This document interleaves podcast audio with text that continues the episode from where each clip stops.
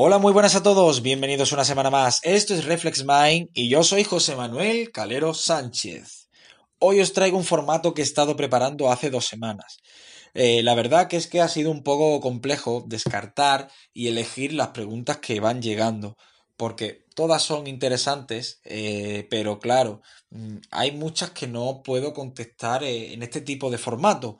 A lo mejor tendría que utilizar recursos gráficos para poder mm, dar por solventada esa, esa pregunta.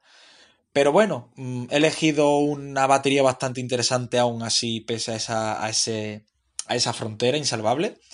Y bien, vamos a comenzar con la primera pregunta. Y nos dicen, ¿qué es más duro? ¿Decir que te ayudaron a salir del bullying o que tuviste que salir tú solo de esa mierda? Bien, mi respuesta es la siguiente. Si tú mismo calificas que eso es una mierda, quiere decir que esa situación es dura. Entonces, según como tú entiendas o cómo me quieras formular la palabra dureza, en concreto duro en este contexto, eh, creo que lo más duro es vivir esa situación. El hecho de cómo salgas, si sales de una manera o de otra, con o sin ayuda, eso únicamente va a darte mm, dos pistas. La primera pista que te daría sería mm, tu fortaleza. Si sales por ti mismo, quiere decir que eres una persona con una gran personalidad para poder eh, mm, dar ese paso. Pero si lo haces con ayuda, aparte de, de, la independencia, de tu fortaleza mental, significará que también cuentas con apoyo de gente, de que no eres tú eh, esa persona con esa personalidad conflictiva, sino que son los demás simplemente por, por razones que, que, que, para ellos son eh, fundamentales, pero que para cualquier otra persona no tienen ningún sentido o carecen de sentido, pues eh, surge este tipo de situaciones. Así que bueno, en conclusión, duro es vivir esa situación, no salir de ella. Como salgas, eh, es un éxito, es un avance, independientemente de los caminos. Bien, tenemos otra pregunta que nos dice, ¿por qué le damos tanta importancia al dinero en este siglo? Muy buena pregunta. Eh, para dar respuesta a esta pregunta podría extenderme muchísimo. Como algunos de vosotros sabréis, tanto yo como mi compañero Cristóbal Sánchez hemos dedicado cada uno un podcast o un episodio a la sociedad líquida.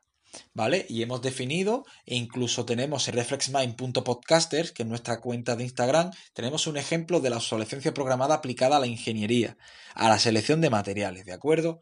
Así que bueno, la importancia que le damos al, al dinero en este siglo, de forma muy, muy, muy resumida, es porque es un, es un, un siglo o vivimos en una sociedad que es totalmente variable, cambia con, con respecto a los días. Un ejemplo de ello podría ser el COVID-19.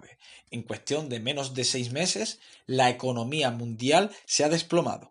Así que sí, esto es un argumento que eh, contrasta de muy buena manera el modelo de sociedad eh, cambiante, en el que, eh, por desgracia, no encontramos, bueno, por desgracia o por, o, o por suerte, según los pros y los contras, que pueden distar mucho. Para mí, mm, veo más contras que pros es una opinión, pero no quiere decir que eso sea así. Bien. Debate, una pregunta eh, relacionada con este, también con este tiempo de, no sé si la preguntará el mismo, la misma persona. Si el dinero realmente se crea con una máquina, ¿por qué hay tanta gente con necesidad? Bien, contento la pregunta. Eh, evidentemente, si nosotros, si yo soy el que fabricase los euros, ¿vale? Si dependiera de mí toda esa eh, todo ese poder para crear dinero. Si yo fabricara mucho euro, muchas monedas, muchos billetes de euros, eh, ¿qué pasaría? Pues que habría una descompensación frente a Estados Unidos y a otras monedas, ¿de acuerdo? Entonces, eh, no se puede crear dinero de la nada, ¿vale? Porque entonces estaríamos, esto es como las acciones, digamos que eh, hay una proporción de dinero en la calle, de euros en la calle con respecto a dólares. Y eso es lo que le da el valor al dinero. Por ejemplo, el euro con el dólar se lleva una variación mínima, pero hay una variación y eso se debe a la cantidad que hay eh, de, esa moneda, de, ese, de esa unidad monetaria en todo el mundo. Entonces, claro, no podemos hacer el dinero como nos venga en gana. También puede ser que me equivoque, ¿vale? Porque no me he documentado sobre esto. Pero se trata de que yo responda desde mi propio pensamiento, para que podáis eh, ver cómo, pienso y conocerme un poco más eh, en este tipo de temas que son profundos.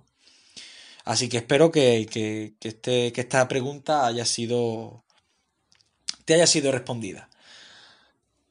Bien, otra pregunta más. Buenas tardes. ¿Somos más humildes o egoístas hoy en día?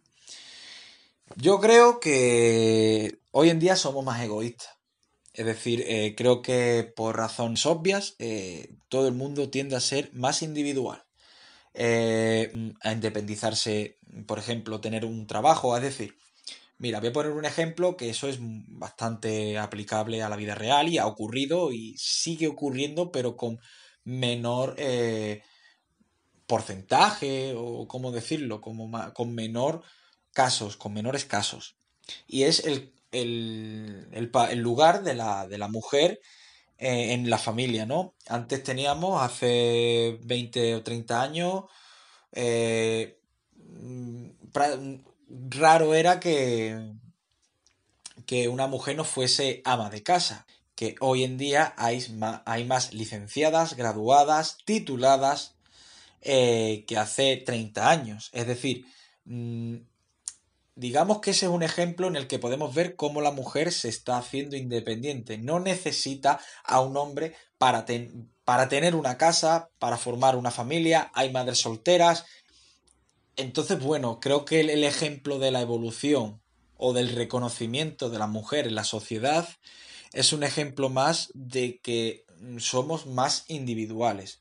Y claro, el ser individual nos lleva a pensar en nosotros mismos y por tanto creo que somos más egoístas que en ese aspecto que lo éramos antes. Miramos más por nosotros que por los demás. Pero bueno, no quiere decir, quiere decir que no seamos humildes. La humildad es una aptitud o una cualidad eh, que no depende de ser egoísta o no. Yo, yo creo que soy una persona humilde por mi procedencia, pero he de decir que creo que soy una persona egoísta, egoísta porque yo quiero mi bienestar y luego, pues cuando tenga mi bienestar, ya, si acaso, me preocuparé por el bienestar de los demás. Mm, si tu vida es un desastre, no vas a poder ayudar a nadie, ¿vale? Y ese es el concepto que me agarro por egoísmo, el individualismo, ¿no? Bien.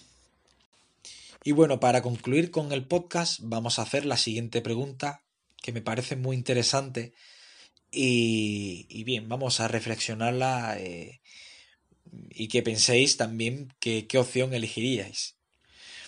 ¿Qué preferirías? ¿Un trabajo de oficina bien pagado o un trabajo lleno de aventuras aunque peor pagado?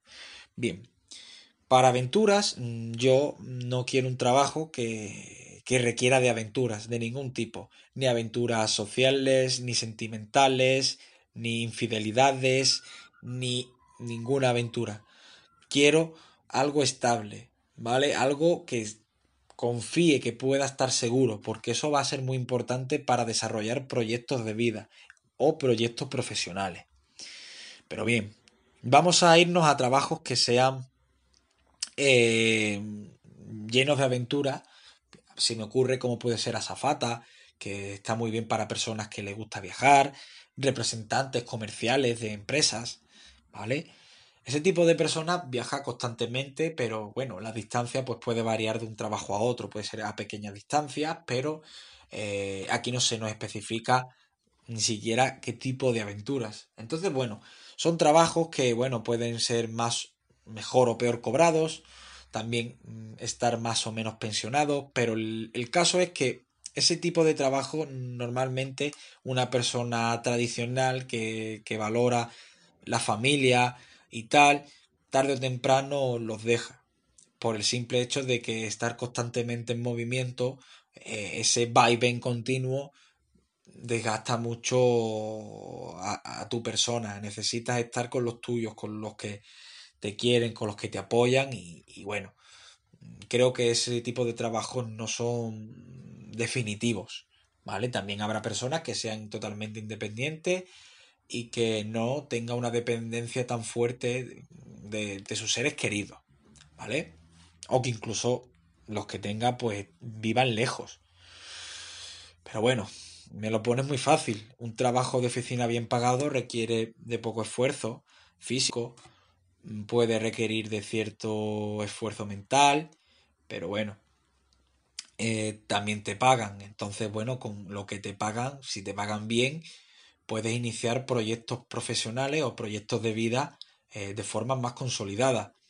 Además de, de permitirte unas buenas vacaciones. Si te pagan bien, seguramente el destino que te, que te regalen en vacaciones mm, sea también espectacular. Entonces, bueno, creo que la respuesta es clara. Así que nada, espero que os haya gustado y si eh, os ha gustado, pues bueno, eh, podéis enviar preguntas mediante la aplicación F3.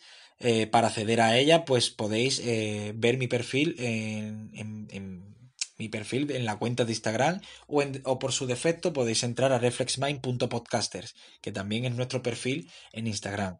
Ahí podéis contactar con nosotros, hacer preguntas, críticas y todo tipo de comentarios de forma más personalizada. Así que sin más dilación, nos vemos en el siguiente episodio.